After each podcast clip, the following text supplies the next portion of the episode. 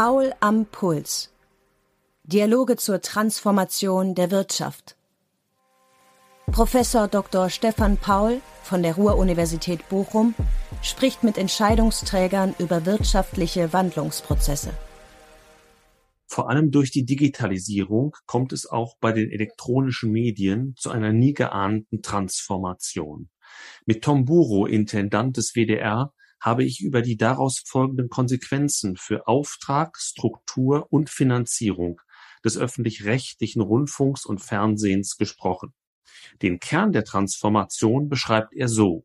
Also wir sind auf dem Weg, alle Rundfunkanstalten, auch die kommerziellen, aber öffentlich-rechtliche auch alle, sind jetzt mitten in diesem Transformationsprozess vom linearen Sender, der, der sozusagen ein Massenpublikum von einem Punkt viele erreichen, also Mass Media, Massenmedium, äh, hin zu einem eigentlich zu dem nonlinearen, äh, fast individualisierten Liefermedium. Äh, und äh, in diesem Transformationsprozess stecken wir mittendrin.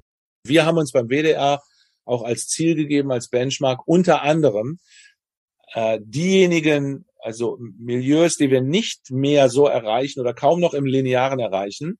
Wir wissen, wir erreichen sie im Nonlinearen.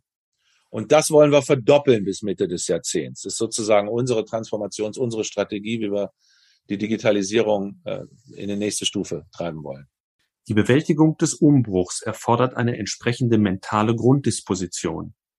Hier fasziniert das amerikanische Versprechen Tom Buro noch immer.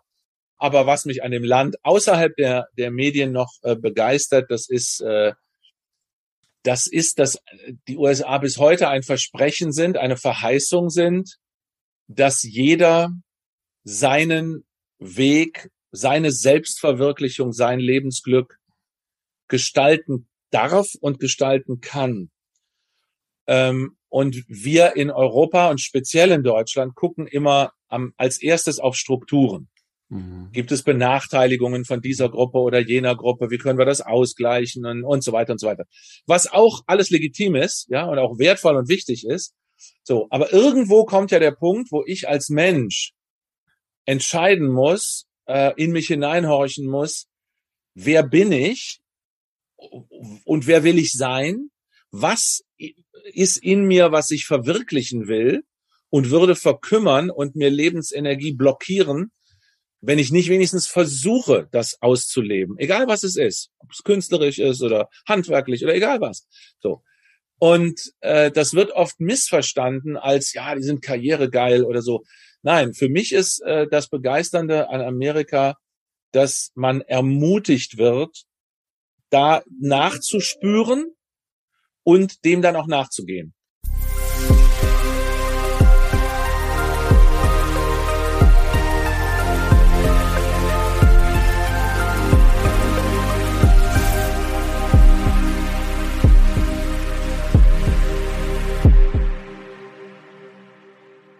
Ja, lieber Herr Buru, herzlich willkommen bei Paul am Puls. In unserem Podcast sprechen wir über langfristige wirtschaftliche Transformationsprozesse. Und äh, heute interessiert mich Ihr Blick auf die Umbrüche bei den elektronischen Medien, insbesondere auch beim öffentlich-rechtlichen Rundfunk und Fernsehen. Und insofern herzlichen Dank, dass Sie sich als WDR-Intendant heute die Zeit dafür nehmen. Äh, das letzte Jahr, da hatten Sie ja noch ein Zusatzamt, das des ARD-Vorsitzenden. Und da war ja richtig viel los, wenn ich das so sagen darf. Da gab es eine intensive Debatte über Rundfunkgebühren, Sparappelle. Ähm, es gab eine Grundsatzdiskussion, Auftragsstruktur der Sendeanstalten. Mal ganz ehrlich, wie hoch ging Ihr Puls in dieser Phase? Ja, das war schon eine intensive Zeit. Vor allen Dingen 2020 waren wir, war ich in vielen Landtagen ähm, und äh, habe geworben äh, für die Empfehlung der unabhängigen Kommission, die unseren Finanzbedarf feststellt. Äh, am Ende haben sich ja dann immerhin 15 Länder auch angeschlossen äh, äh, und haben auch die, das äh, befürwortet, äh, dass diese Anpassung kommt und auch ratifiziert. Ein Bundesland nicht. Das war dann ein Novum, kann man sagen. Und insofern mussten wir dann vor das Verfassungsgericht. Also mein Puls blieb ruhig außer an dem Tag, äh, als dann es hieß, jetzt kommt äh, das Urteil des Verfassungsgerichts, da war ich natürlich schon äh, aufgeregt, das ist klar. Ja, jetzt haben ja Rundfunk und Fernsehen in Deutschland eine sehr hohe Bedeutung, aber hätten Sie im Vorhinein gedacht, dass es so heftige Auseinandersetzungen geben wird um dieses Thema? Ja, also das hat mich überhaupt nicht äh, überrascht. Ähm, schauen Sie, der Rundfunkbeitrag war ja zwölf Jahre lang nicht angepasst worden, während alles um uns herum, Dienstleistungen, Produkte, alles mhm. teurer geworden ist. Ist ja die normale Entwicklung mit Preissteigerungen. Ähm, und äh, na, dann ist das also eine ungeübte Erfahrung gewesen. Äh, dazu war seit der Umstellung auf den von gerätebezogenen Beitrag auf den haushaltsbezogenen Beitrag hat es immer wieder ähm, Diskussionen gegeben über den äh, Rundfunkbeitrag. Und das war klar, dass sich das dann nochmal wirklich entzünden würde. Leider hat es sich dann mit grundsätzlichen Dingen auch vermischt die damit nicht vermischt werden dürfen, wie das Verfassungsgericht dann auch klargestellt hat.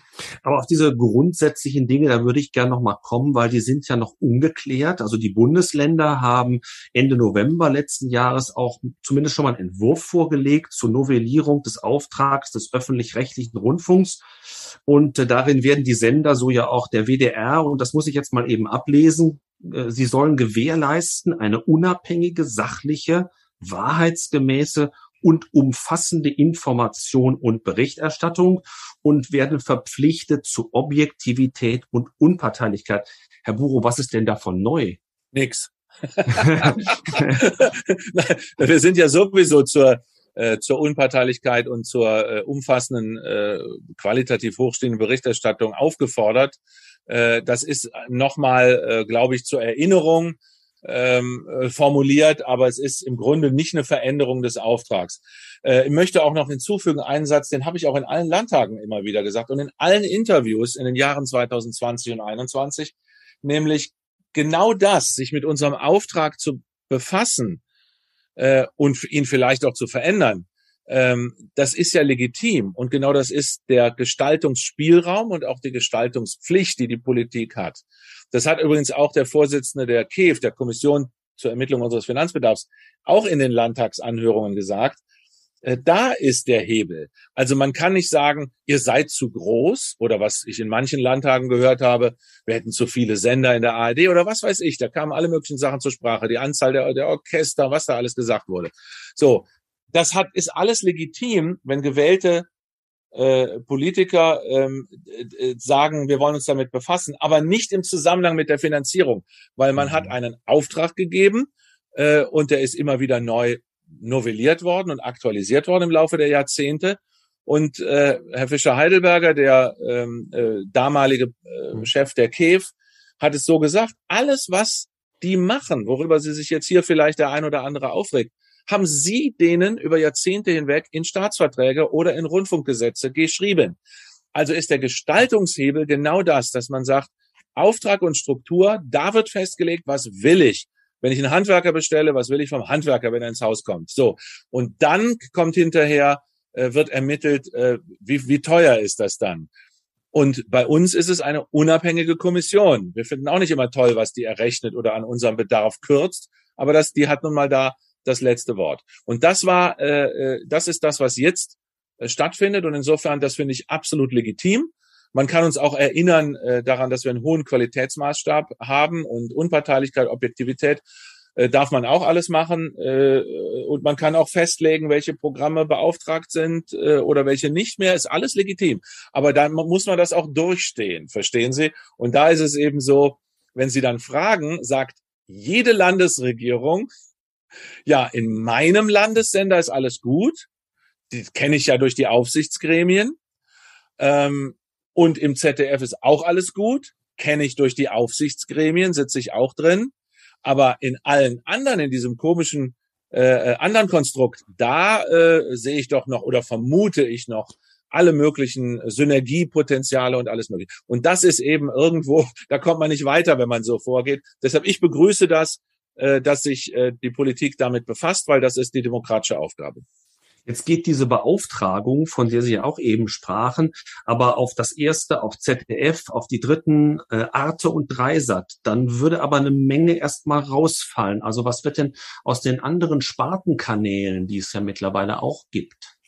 Äh, da fällt nichts raus. Das ist ein äh, Irrtum, äh, sondern es werden nur äh, diejenigen, die nicht explizit genannt sind, flexibilisiert. Das bedeutet, wir können im Zusammenspiel mit unseren Aufsichtsgremien eines Tages sagen oder zu dem Schluss kommen, Mensch, ähm, Programm X oder Y oder eine Hörfunkwelle ist doch jetzt eigentlich gar nicht mehr zeitgemäß als lineare Welle ausgestrahlt über Sendemasten, sondern funktioniert doch viel besser im nonlinearen digitalen Raum. Und dann brauchen wir nicht zu sagen, bitte macht mal zwei Jahre lang Verhandlungen oder wird ein Staatsvertrag geändert, sondern dann kann man das im Rahmen dieser Flexibilisierung selber machen, wenn es dazu kommt, wenn das also so verabschiedet wird.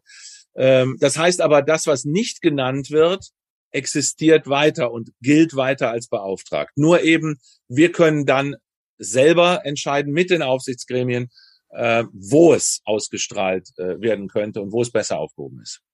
Jetzt habe ich aber auch gelesen, dass es Befürchtungen gibt, dass diese Auftragsdefinition, äh, die auch gerade mal erwähnt wurde, dazu führen könnte, dass beispielsweise Unterhaltungsangebote so ein bisschen hinten runterfallen. Äh, wie schätzen Sie diese Gefahr ein? Ja, das steht so im Entwurf. Äh, wir haben da Bedenken, die haben wir auch eingereicht, diese Bedenken. Äh, es gab eine Anhörung Ende des Jahres, äh, die endete Mitte Januar.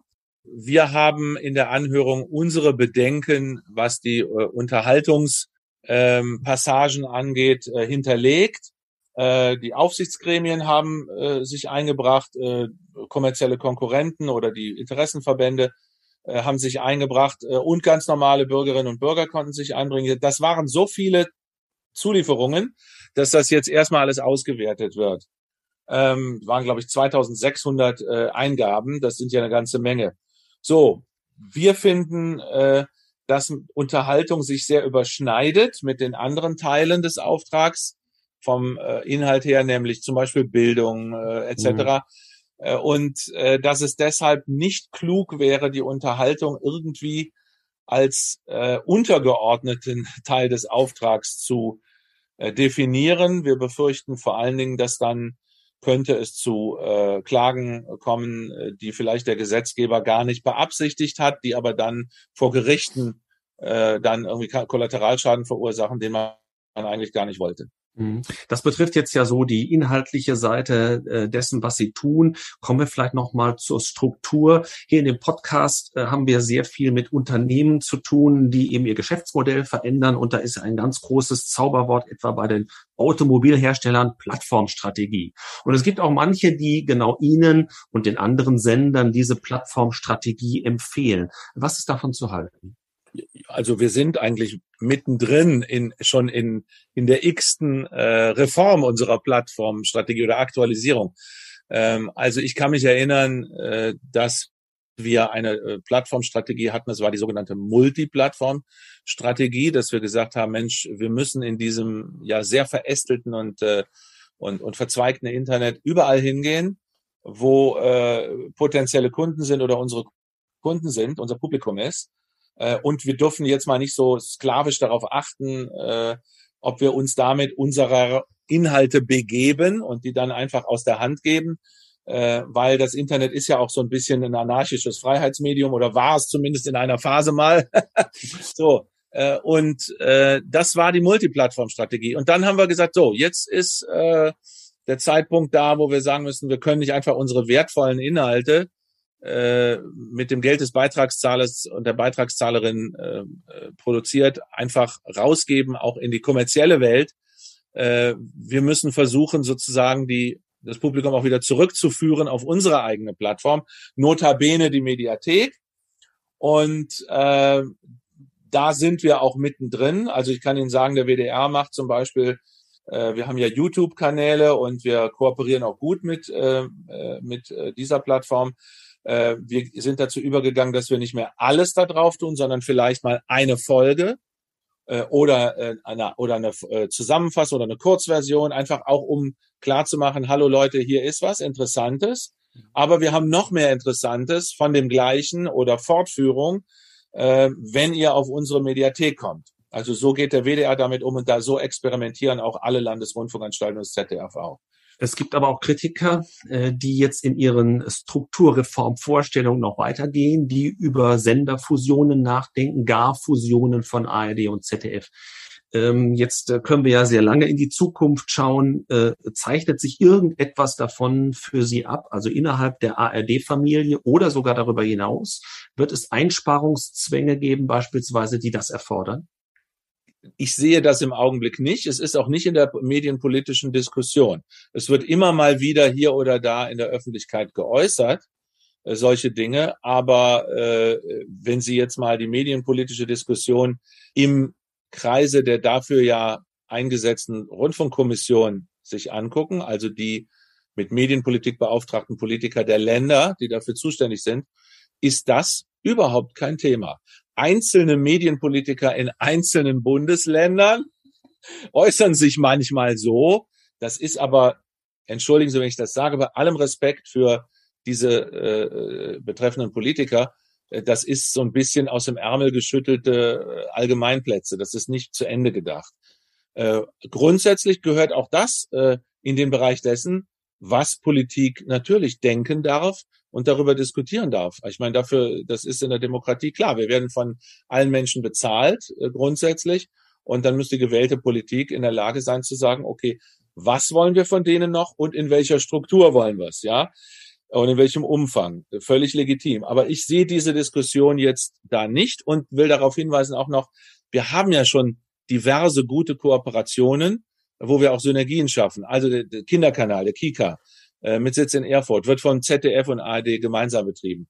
Äh, der äh, ähm, äh, bei der Mediathek haben wir gerade äh, mit dem ZDF zusammen noch in meiner Zeit letztes Jahr ein Streaming-Netzwerk aus der Taufe gehoben, an dem jetzt emsig gearbeitet wird, dass man nicht mehr aus einer Mediathek raus und in eine andere reingehen muss, äh, um äh, diese guten, wertvollen Inhalte zu kriegen, sondern dass man in einem Universum sich bewegen kann.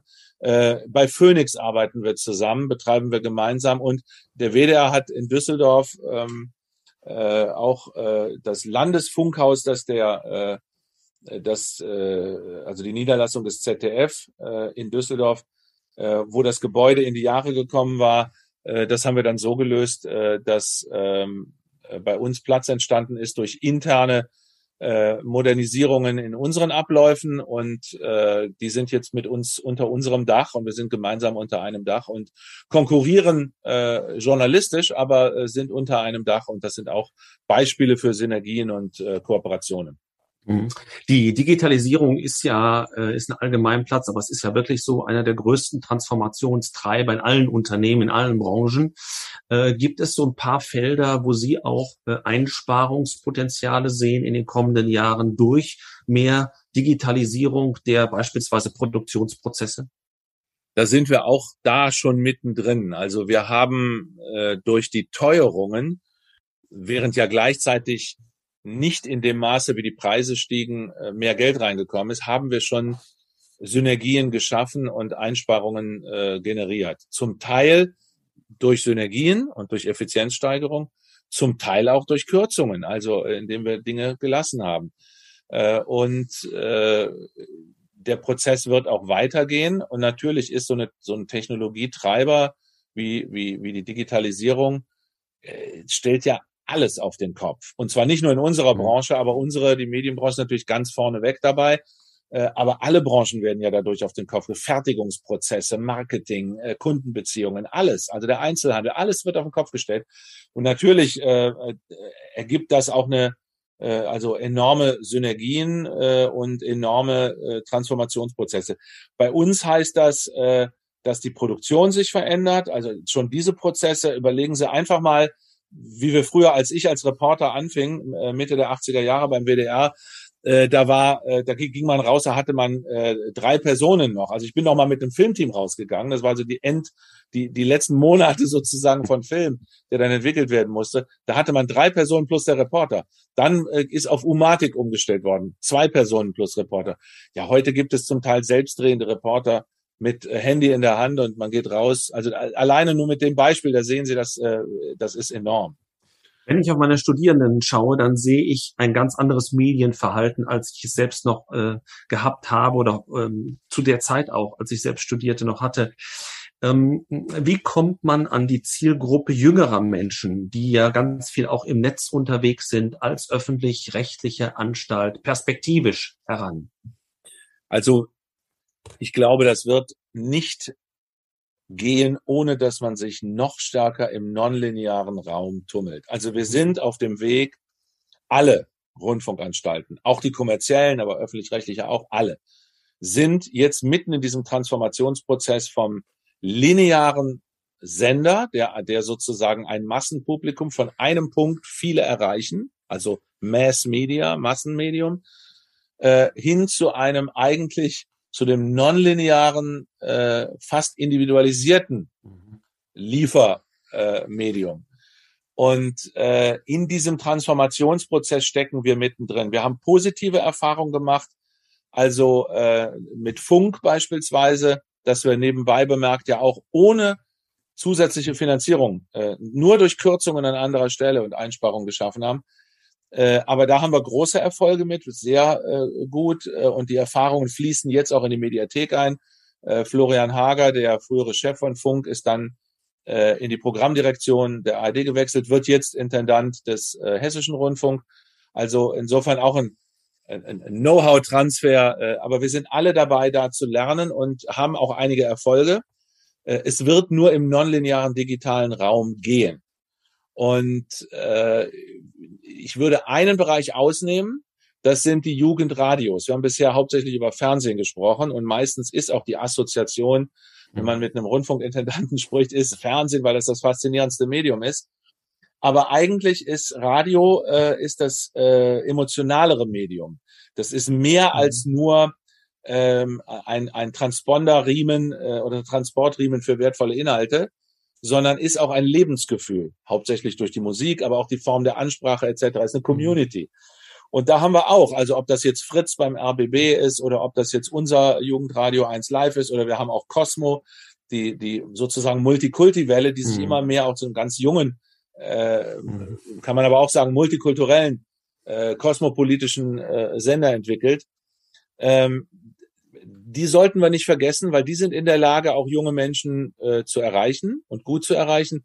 Aber das wird alles perspektivisch mehr im nonlinearen Raum stattfinden. Und wir haben uns beim WDR auch als Ziel gegeben, als Benchmark unter anderem äh, diejenigen, also Milieus, die wir nicht mehr so erreichen oder kaum noch im Linearen erreichen.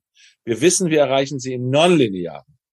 Und das wollen wir verdoppeln bis Mitte des Jahrzehnts. Das ist sozusagen unsere Transformations-, unsere Strategie, wie wir die Digitalisierung äh, in die nächste Stufe treiben wollen. Hm. Jetzt haben Sie ja mehrfach schon die Mediathek angesprochen. Ich vermute mal, in Zeiten der Pandemie ist die auch noch mal sehr viel mehr genutzt worden, als das schon zuvor der Fall war. Hat sich einer wachsenden Beliebtheit erfreut. Können Sie so ein bisschen sagen, welche Inhalte vor allen Dingen dort äh, abgerufen wurden und was das wiederum, Daten sind ja das neue Öl, was sozusagen das wiederum bedeutet für Ihre künftigen Programme.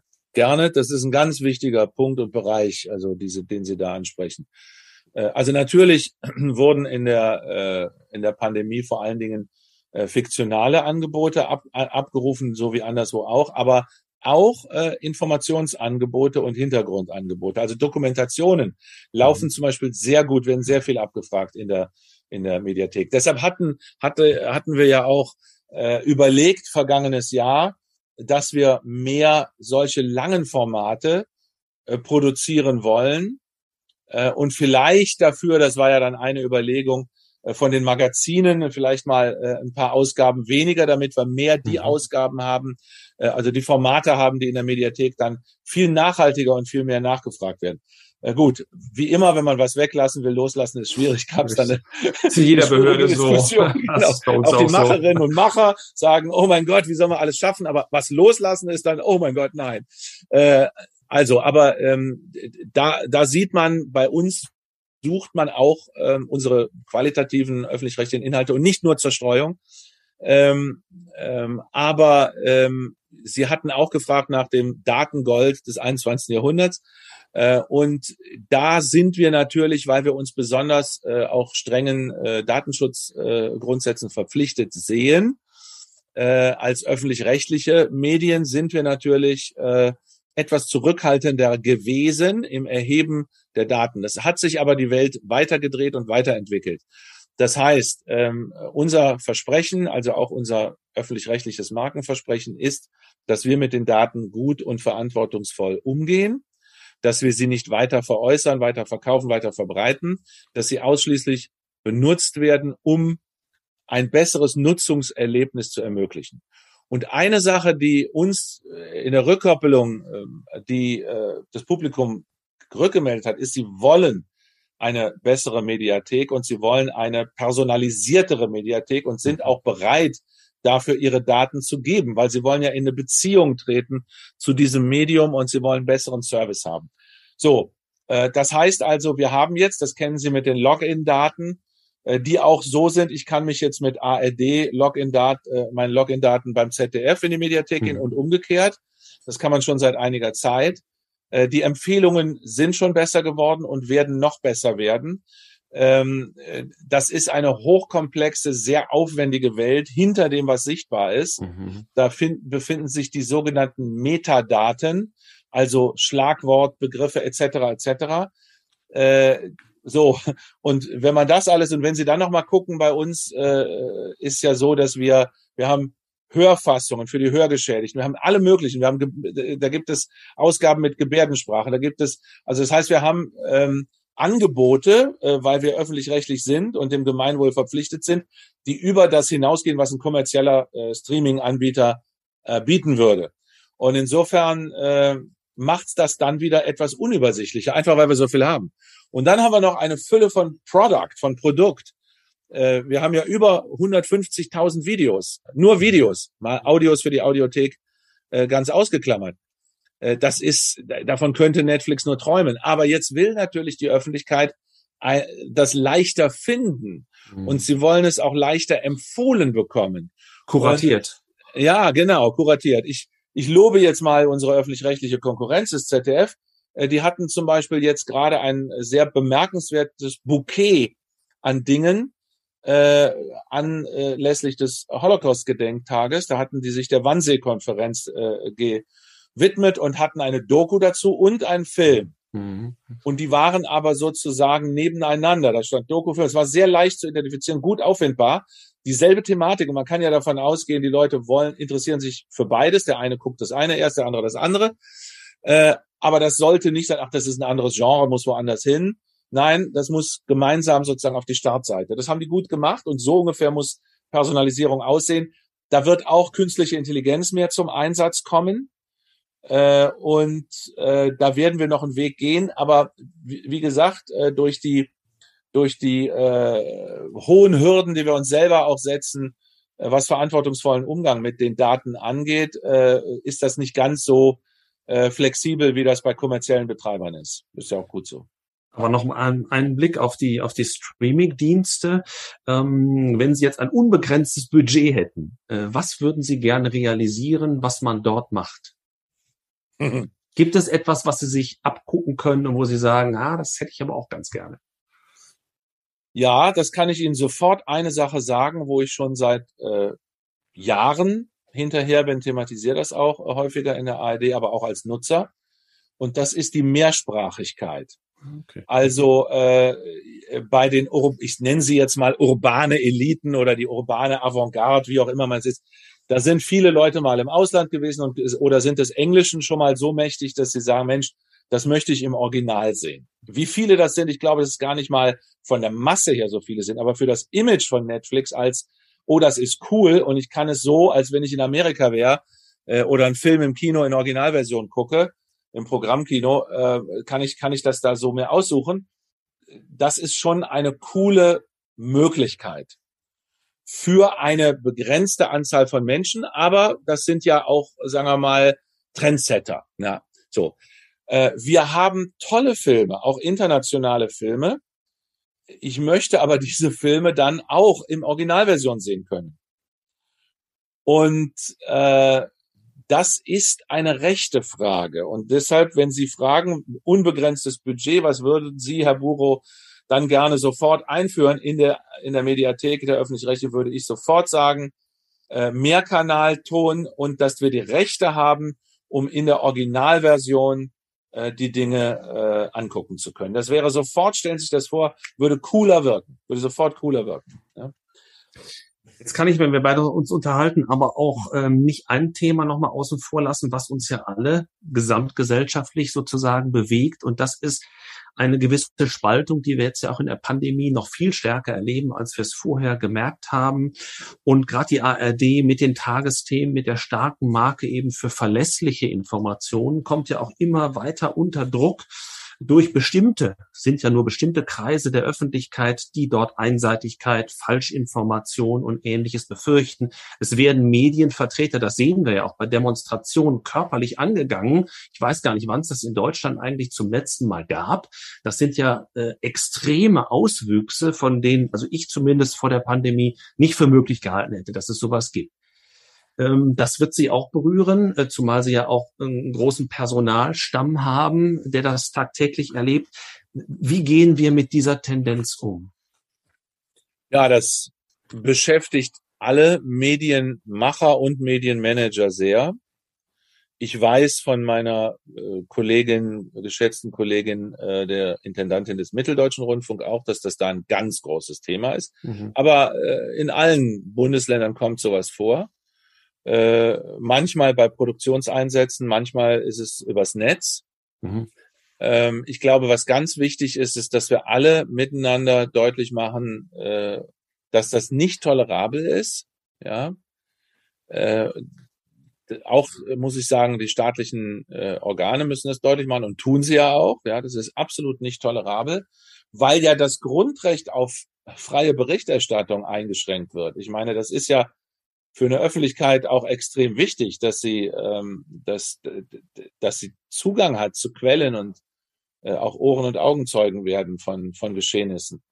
Also das ist ganz wichtig. Ich glaube, es ist auch wichtig, dass man äh, die Sachen verfolgt. Also da, wo äh, Bedrohung ist, mhm. ist, ist eine strafrechtliche äh, strafrechtlicher Akt und das muss dann auch verfolgt werden und sollte nicht einfach so, oh, das war, das war rau, aber jetzt lassen wir es, das ist vorbei, lassen wir es gut sein. Ähm, das heißt, dass wir alle miteinander da zu so einem Verständnis kommen, äh, dass das eben nicht geht. So, und dann glaube ich, äh, das ist jetzt vielleicht klingt das ein bisschen philosophisch, aber es ist mir schon ernst damit.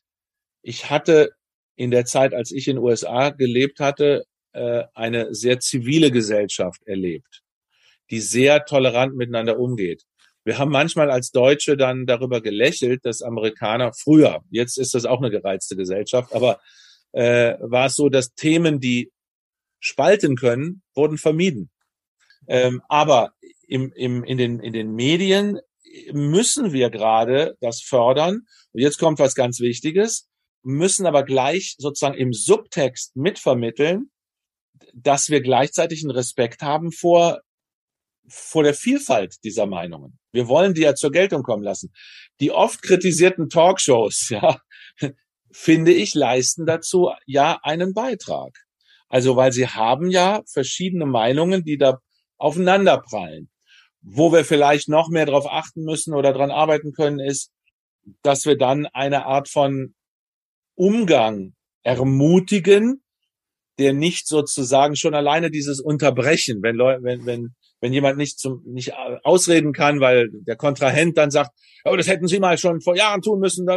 Ja, das hört sich dann schön an in der Sendung, so ein bisschen dramatisch, emotional, äh, aber aber es fördert natürlich nicht die Debattenkultur. Also das ist was, wo wir ein bisschen drauf darauf achten müssen. Das ist auch schon im Gange. Und wir brauchen auch unterschiedliche Standpunkte und diese Diskussion, ja. die ja in den letzten Wochen auch mal auftauchte, bestimmte Richtungen oder Vertreter dieser Richtungen gar nicht mehr einzuladen, das finde ich problematisch, weil sie sich dann ja auf anderen Wegen ausbreiten, eben über das Internet, unqualifiziert und dadurch ist, glaube ich, nichts gewonnen. Ja, ich äh, unterstreiche auch das. Bin ich auch Ihrer Ansicht. Es gibt natürlich auch, sagen wir mal, äh, Stimmen, die sagen, also wir können jetzt nicht nur um äh, zu, zu beweisen, dass wir wirklich also alles mal zur Geltung kommen lassen, ja. äh, die verrücktesten, ja. äh, wirklich irrsten äh, äh, äh, Ecken der Verschwörungstheorien irgendwie äh, jetzt irgendwie einzuladen. Äh, da, da kann man abwägen, aber es soll auf jeden Fall muss man spüren, man muss spüren als Publikum, als Nutzer und Nutzerin, das ist, die sind darauf aus, mir möglichst das ganze Bild zu liefern. Und dann, das ist zum Beispiel bei Phoenix ist das ja das, äh, glaube ich, das war das ganze Bild, also äh, wo alles zur Geltung kommt. Und äh, und wenn man das spürt, dann ist es okay, dann kommt es jetzt nicht darauf an, oh, da gibt es einen Wissenschaftler X oder Y, äh, den ladet ihr nicht ein, weil ihr den äh, ausgrenzen wollt, sondern wenn ich spüre, die wollen mir alles darbieten und ich kann mir meine eigene Meinung bilden würde ich gerne noch zwei, drei persönliche Fragen stellen, wie immer bei uns. Vor Ihrer äh, Position als Intendant waren Sie ganz lange als Journalist tätig. Was hat Sie dann bewogen, eine Managementposition anzustreben? Ja, also da habe ich sehr mit mir gerungen. ähm, habe ich sehr mit mir gerungen, weil ich ähm, bis dahin extra vermieden hatte, in, in Managementverantwortung zu gehen. Also ich bin nie Abteilungsleiter oder Chefredakteur geworden oder habe es auch nicht angestrebt oder versucht. Ähm, ich habe das alles äh, sozusagen von mir gewiesen weil ich immer sehr, sehr gerne an der journalistischen Front äh, tätig war. Habe sehr gerne kommuniziert und das war auch alles, ähm, muss ich sagen, hat mich auch mit sehr viel Befriedigung erfüllt und, und entsprach meinen Neigungen. Also das ist ein bisschen so wie wenn man jetzt mal, äh, ein, wenn man Single ist und man hat Spaß und unendliche Freiheiten. Ich kann mich jeden Tag neu entscheiden, was mache ich. Ja, gehe ich heute Abend aus? Äh, will ich ein Buch lesen? Will ich ins Kino gehen? will ich mich mit Freunden treffen. Und dann irgendwann, wenn man in die Familiengründung geht, übernimmt man Verantwortung und hat diese Freiheit nicht mehr. Es gibt ja den berühmten Satz, Sie werden wahrscheinlich noch wissen, von wem er ist, ein, von einem Philosoph. Äh, die Freiheit geht im Moment ihres Vollzugs verloren. Ne, das ist, die Amerikaner haben da einen Satz zu, you can't have the cake and eat it too. Entweder hat man den Kuchen oder man hat ihn aufgegessen. Eins von beiden geht nur. So, und äh, aber sie sind, wenn sie dann die Verantwortung für Nachwuchs oder Familie übernehmen, äh, haben sie eine andere Art von Befriedigung, die ist etwas erwachsener, die ist etwas äh, tiefer unter Umständen. Und ich war an dem Punkt in meinem Leben, wo ich dachte, äh, komm, es geht jetzt nicht nur darum, was macht dir Spaß oder äh, wie, wie kannst du deine Neigungen ähm, äh, deine Neigungen ausleben, sondern es geht auch darum, der Sender, der dir äh, wirklich deine ganze Berufslaufbahn und äh, ermöglicht hat mhm. mit vielen tollen Erfahrungen. Äh, wie kannst du dem jetzt gerecht werden und was zurückgeben? Also man könnte es salopp formulieren, ich sage es manchmal so scherzhaft, am Ende meines Berufslebens hat mich der WDR doch noch ans Arbeiten gekriegt. Das beantwortet ja fast schon meine nächste Frage, nämlich was aus der Zeit des Journalismus Ihnen denn heute noch am meisten hilft? Ja, also das ist natürlich neugierig zu sein und äh, flexibel im äh, immer neue Themen äh, mhm. Äh, anzugreifen, sich, sich denen zu widmen, zu, äh, zu durchdringen. Das ist, glaube ich, so eine Eigenschaft, die äh, die hilft. Ansonsten bin ich nicht äh, einer derjenigen, die glauben, äh, dass es unbedingt sein muss, dass äh, ein Intendant aus dem Programm kommen muss. Es gab mhm. fantastische, äh, fantastische äh, Intendantinnen und Intendanten über die Jahrzehnte hinweg. Äh, die waren vorher Justiziar, wie zum mhm. Beispiel Jobs Blog beim mhm. äh, Norddeutschen Rundfunk. Lutz Marmor, sein Nachfolger beim Norddeutschen Rundfunk, war äh, äh, war Verwaltungsdirektor gewesen, ein Verwaltungsmensch, ja, der, der kennt sich aus mit den Bilanzen und den Zahlen und all diesen Vorgängen, sehr strukturiert, fantastische Intendanten und hatten wir auch beim WDR. Also ich glaube, äh, es ist kein Muss, ja, aber wenn Sie schon so fragen, was von der Vorbildung hilft, es hilft, äh, dass man sich immer neuen Dingen äh, widmen kann. Aber egal, wo man herkommt, aus welchem äh, sozusagen Vorbildungsbereich oder Expertisebereich, man muss, ähm, wenn man in die Gesamtverantwortung geht, sich lösen von dem speziellen Komfortbereich oder Expertisebereich, den man mhm. sein Leben lang aufgebaut hat und muss sich dieser neuen Gesamtverantwortung widmen. Also wenn ich bei der Automobilindustrie wäre, würde ich jetzt sagen, man kann vorher bei der Fertigung gearbeitet haben, aber wenn man in der Gesamtverantwortung ist, kann ich noch so ein guter Ingenieur gewesen sein. Das hilft, das hilft, aber ich darf jetzt nicht sagen, boah, das Ziel ist es, die aller, allerbesten Autos zu bauen mhm. und die müssen. Nein, das Ziel ist es, für, für meine für die Gesellschaft und natürlich auch für die Aktieninhaber, für die Inhaber, äh, möglichst äh, gute Ergebnisse zu erzielen mit einem Produkt, was der Gesellschaft auch nachhaltig hilft, Mobilitätsbedürfnisse zu befriedigen. Ja, und das, das ist dann sozusagen der Perspektivwechsel, den man machen muss. Man muss den Blick weiten und sagen, Gesamtverantwortung ist nicht mehr äh, meine Komfortzone. Also, dass man nicht flüchtet in die Komfortzone. Und das, äh, da ist egal, wo man herkommt, man muss sich davon lösen und muss in den gesamten Blick reingehen. Aber das hat man als Journalist eigentlich von Thema zu Thema zu Thema, hm. äh, in der Aktualität jedenfalls auch gelernt. USA haben Sie schon erwähnt. Vielleicht jetzt mal positiv gewendet. Äh, was begeistert Sie an diesem Land bis heute am meisten? Und können wir auch in den Medien immer noch etwas von dort lernen? Ich fange mit dem letzten an. In den Medien im Augenblick nicht so viel. Natürlich, was deren Fertigungsstrukturen ja. angeht, Produktionsstrukturen, da kann man eine Menge lernen. Die haben eine ganz andere Art, äh, mit Dingen umzugehen. Also im fiktionalen Bereich, der Regisseur hat eine ganz andere Rolle als bei uns. Im journalistischen Bereich wird auch anders produziert. Ja, das ist, das ist alles mhm. sehr effizient gemacht. Ich will da jetzt nicht, das wäre jetzt, glaube ich, für Sie und Ihre Studentinnen und Studenten zu langweilig, wenn ich in Einzelheiten gehen würde. Äh, äh, aber da kann man natürlich immer was lernen, weil die einfach auf, äh, auf Effizienz aus sind und einfach sehr praktisch, äh, was funktioniert. Bei den Inhalten haben wir ja gesehen, eine mhm. totale Spaltung der, der, der Medienlandschaft, die die Spaltung der Gesellschaft noch mehr füttert. Äh, da würde ich sagen, also zumindest für uns öffentlich-rechtliche. Eher nicht. Äh, eher nicht, ja. Ähm, die, ähm, aber was mich an dem Land außerhalb der, der Medien noch äh, begeistert, das ist, äh, das ist, dass die USA bis heute ein Versprechen sind, eine Verheißung sind, dass jeder seinen Weg, seine Selbstverwirklichung, sein Lebensglück gestalten darf und gestalten kann. Ähm, und wir in Europa und speziell in Deutschland gucken immer als erstes auf Strukturen. Mhm. Gibt es Benachteiligungen von dieser Gruppe oder jener Gruppe? Wie können wir das ausgleichen und, und so weiter und so weiter? Was auch alles legitim ist, ja, und auch wertvoll und wichtig ist. So, aber irgendwo kommt ja der Punkt, wo ich als Mensch entscheiden muss, äh, in mich hineinhorchen muss, wer bin ich und wer will ich sein? Was ist in mir, was ich verwirklichen will und würde verkümmern und mir Lebensenergie blockieren, wenn ich nicht wenigstens versuche, das auszuleben, egal was es ist, ob es künstlerisch ist oder handwerklich oder egal was. So. Und äh, das wird oft missverstanden als, ja, die sind karrieregeil oder so. Nein, für mich ist äh, das Begeisternde an Amerika, dass man ermutigt wird, da nachzuspüren und dem dann auch nachzugehen. Und das mhm. hatte ich äh, als Austauschschüler so erlebt, dass die Leute, dass das Gefühl vermittelt wurde, du mit deiner verrückten Singularität hast was zu geben der Welt. Wir sind froh, dass du da bist. Wir sind froh, dass du aus Deutschland jetzt zu uns gekommen bist. Wir sind froh, dass du ganz andere Ansichten mal äh, zur Diskussion stellst. Und so wie du bist, ob du jetzt eher extrovertiert bist, introvertiert bist, an diesem oder jenem interessiert bist, das ist gut. Und das ermutigt enorm, ja, es zumindest mal auszuprobieren, das aus sich rauszulassen und die Flügel äh, irgendwie auszubreiten und einmal zu gucken, fliege ich oder vielleicht fliege ich auch nicht. Und es braucht ja viele Flugversuche, bevor ein Vögelchen fliegen kann.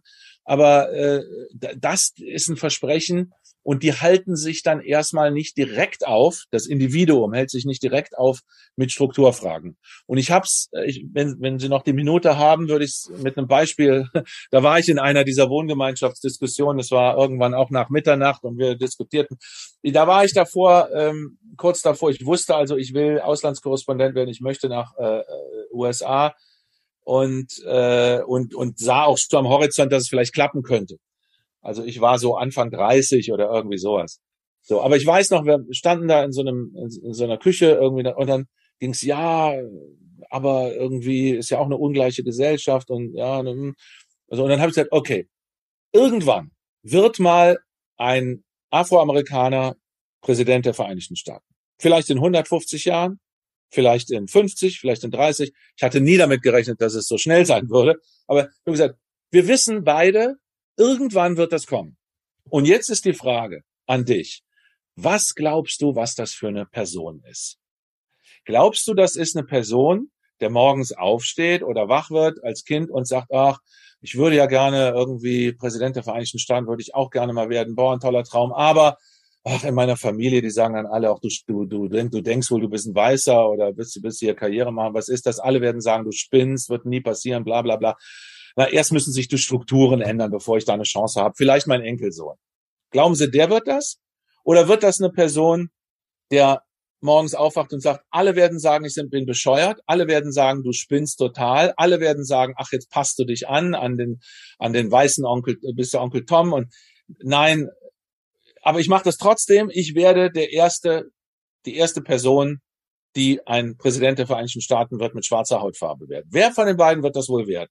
Und da guckte mich der Typ an, mit dem ich da die Diskussion hatte und pausierte kurz und sagte, du bist schon Amerikaner. so, also das verdeutlicht aber ein kleines bisschen, die Strukturfragen sind objektiv da. Natürlich hat nicht jeder die gleichen Chancen, ja. Aber ich als Individuum, dass ich überhaupt mal die, Blo die, Brem die Bremsblockade rausnehme und denke, was will ich denn sein? Egal, was andere davon denken oder meine Eltern denken oder die Gesellschaft oder ob es diskriminierende Gesetze gibt oder irgendwas. Was will ich denn? Ja, und äh, das ist sowas von befreiend, den Gedanken überhaupt zuzulassen. Und glauben Sie mir, und Ihre, Ihre Studenten das hören jetzt, kann ich nur sagen, äh, wirklich, glaubt mir eins, wenn man es nicht denkt, wird es überhaupt nicht passieren. Nie. Wenn man es denkt, wird es vielleicht auch nicht passieren, weil Dinge dagegen stehen. Strukturen, Ungerechtigkeiten. Wir leben nicht in einer perfekten Welt. Aber wenn man, wenn man es sich nicht erlaubt, es zu denken, wird es nicht passieren.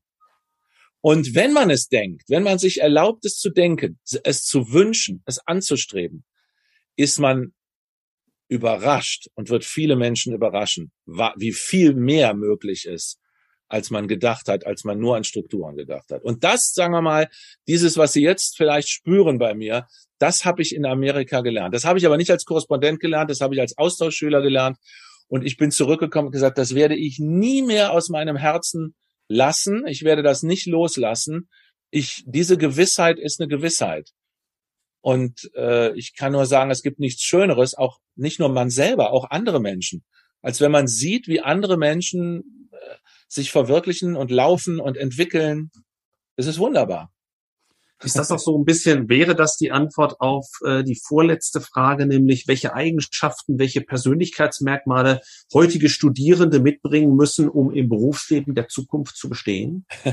Also ich glaube, was jeder weiß und auch schon erfährt, ist eine gewisse Flexibilität. Da sagt man ja nicht, das Wissen ist wichtig, sagt man heutzutage, sondern äh, wie man Wissen erlangt, wie man ja, ein bisschen Wissen kann nicht schaden, aber ich wollte ich wollte es auch sagen, ich hätte es jetzt auch gesagt, genau. Also so ein Grundkanon sollte es schon geben, ja, dass man nicht nur sagt, ach, ach guck nach oder so, so ein bisschen Grundkanon muss sein, weil das auch zu einer zu einer äh, Kultur gehört, ja, zu einer Zivilisation gehört, ja, sonst sonst hat man nichts, was die irgendwie zusammenhält. Ähm, nein, aber die die Flexibilität sozusagen, eine Flexibilität gehört dazu, weil sich also wenn Sie heute was lernen, ob das in zehn Jahren noch genauso ist, wissen Sie. Gucken Sie mal Mechaniker, ja. Heute sind es Mechantroniker, ne? Also das heißt, ähm, ist alles anders geworden. Äh, aber das A und O für jede persönliche Entwicklung und auch Ausbildungsentwicklung ist, ist das, was ich tue hier und das Feld, dem ich mich hier widme, entspricht das meinen Neigungen. Äh, wenn ich da Spaß dran habe, äh, an dem, was ich tue oder was ich lerne, dann kann ich auch abends erschöpft sein. Das ist eine andere Art von Erschöpfung. Äh, das gibt mir auch Kraft, ja. Ähm, wenn es aber was ist, wo ich denke, oh, ich, ich äh, komme mit einer inneren Stechkarte im Kopf, ja. Für, für die Jüngeren unter ihren Zuhörern, die Stechkarte war früher in der Fabrik. Zeiterfassung. Die Stechkarte rein war die Zeiterfassung, ja. Äh, so, und ich tue eigentlich, ich stecke nur Zeit eigentlich rein, aber mein Herz ist da nicht drin. Dann kommt, kann Ihnen eine Minute vorkommen wie eine Ewigkeit auch eine Bob Dylan-Zeile. Die nächsten 60 Sekunden könnten sich anfühlen wie eine Ewigkeit. Das hängt ganz davon ab, ja. Und äh, deshalb äh, widmen sich den Dingen widmen, äh, die einen irgendwie ansprechen. Oder das finde ich interessant. Manchmal kommt der Appetit auch beim Essen, ja. Also meine Tochter hatte was angefangen, wo ich gedacht habe, komisch, liegt nicht in der Familie eigentlich. aber ähm, ist jetzt auf einmal sehr interessiert geworden äh, und ist sehr interessiert und macht jetzt ihren Magister. Also manchmal kommt der Appetit beim Essen. Man widmet sich einer Sache und, und äh, oder hat Erfolge und äh, dann befeuert das auch das, die Befriedigung und die Neigung. Gibt's auch. Ist alles okay. Aber ich glaube, wenn man widerwillig, äh, wenn man das spürt, dann sollte man Abstand nehmen. Wir haben jetzt fast eine Stunde gesprochen über Transformation beruflicher Art, äh, aber auch persönlicher Art, was ich klasse finde. Letzter Punkt, der immer am Ende des Gesprächs steht, wenn es einen Satz gäbe, der würde beginnen mit Transformation und dann käme ein Gedankenstrich. Wie würden Sie den ergänzen? Ist das Prinzip des Lebens. Ähm, also ist eine Realität, ist nicht nur irgendwas, ob, ob es notwendig, wünschenswert etc. oder muss gemanagt werden. Transformation ist das Prinzip des Lebens. Leben ist Wandel. Und äh, auch dazu gibt es eine Zeile von Bob Dylan. Äh, He not busy being born is busy dying. Also wer nicht dabei ist, ständig neu geboren zu werden, äh, also, oder sich neu zu erfinden oder wie auch immer man ist, neu geboren zu werden, ist dabei zu sterben. Ja, und Stillstand ist immer eine Art von Tod. Wir wollen immer, wir fantasieren uns irgendwie so eine Ruheebene. Wenn ich das jetzt noch erreicht habe, wenn ich das, wenn ich meinen ersten Job habe, wenn ich mein Examen habe und wenn ich den ersten Job habe, habe ich ein regelmäßiges Einkommen. Oh toll, dann habe ich was und dann ist Ruhe. Nein, dann ist keine Ruhe. Es wird keine Ruhe sein. Äh, es muss aber nicht schlecht sein. Es muss nicht schlimm sein. Und äh, wir Menschen brechen immer wieder neu auf innerlich äh, es gibt auch Wandel, wenn man über den Peak drüber ist, wie ich. da, dann, dann gibt es auch körperlichen Wandel, der ist auch unvermeidlich. Aber auch da stellt man sich drauf ein. Es gibt dann, gibt dann auch Adaptionsprozesse. Leben ist Wandel. Und deshalb ist Transformation im Augenblick in der Wirtschaft atemberaubend, auch atemberaubend spannend. Ähm, ich glaube, wir sind in einer technologischen Transformation, wie es sie nicht alle 100 Jahre sondern alle 500 Jahre mal gibt. Das kann man wirklich mit der Buchpresse äh, oder äh, also vergleichen äh, oder ähm, oder vielleicht Elektrizität, ja, wo man erstmal dachte, die Glühbirne ist das Innovationsprodukt davon. Na, und jetzt ist alles Mögliche ist äh, Elektrizität. Äh, aber ähm, und so wird das hier mit der Digitalisierung auch sein. Ein enormer Schub, super spannend. Nicht alles davon wird uns gefallen. Wir werden dann einiges wieder korrigieren müssen, aber solche Transformation ist immer so, dass man nicht vorher alles durchdacht hat, sondern und eine Blaupause hat, wie es ablaufen soll. Und dann läuft es so schön ab, wie wir Deutsche das immer am liebsten hätten, ein Masterplan. Und dann läuft alles sozialgerecht, nachhaltig und, äh, und wunderbar ausgewogen, äh, ohne Disruption, sondern meistens läuft das eruptiv, disruptiv ab, auch mit einer gewissen Zerstörungsenergie. Äh, und dann korrigiert man einige Auswüchse irgendwie, weil das, das Drehbuch wird geschrieben, während der Film gedreht wird. Also, und so ist das, was wir im Augenblick erleben. Das macht das Leben ja auch spannend. Genau. Lieber Herr Buro, ganz, ganz herzlichen Dank, dass wir heute Ihren Puls fühlen durften. Und ich hatte das Gefühl, er ist dann doch höher gegangen, je weiter, je weiter wir auch in die persönliche Transformation eingestiegen sind. Äh, ähm, herzlichen Dank, dass Sie sich die Zeit genommen haben. Ich wünsche Ihnen für Ihre Aufgabe, für Ihren Sender, aber auch für Sie persönlich alles Gute und äh, bedanke mich nochmal, dass Sie heute bei uns waren. Danke, Herr Professor Paul. Und ich fand das ein sehr äh, angenehmes äh, Gespräch, weil ich habe dieses Erkenntnisinteresse auch gespürt. Herzlichen Dank und nochmal alles Gute.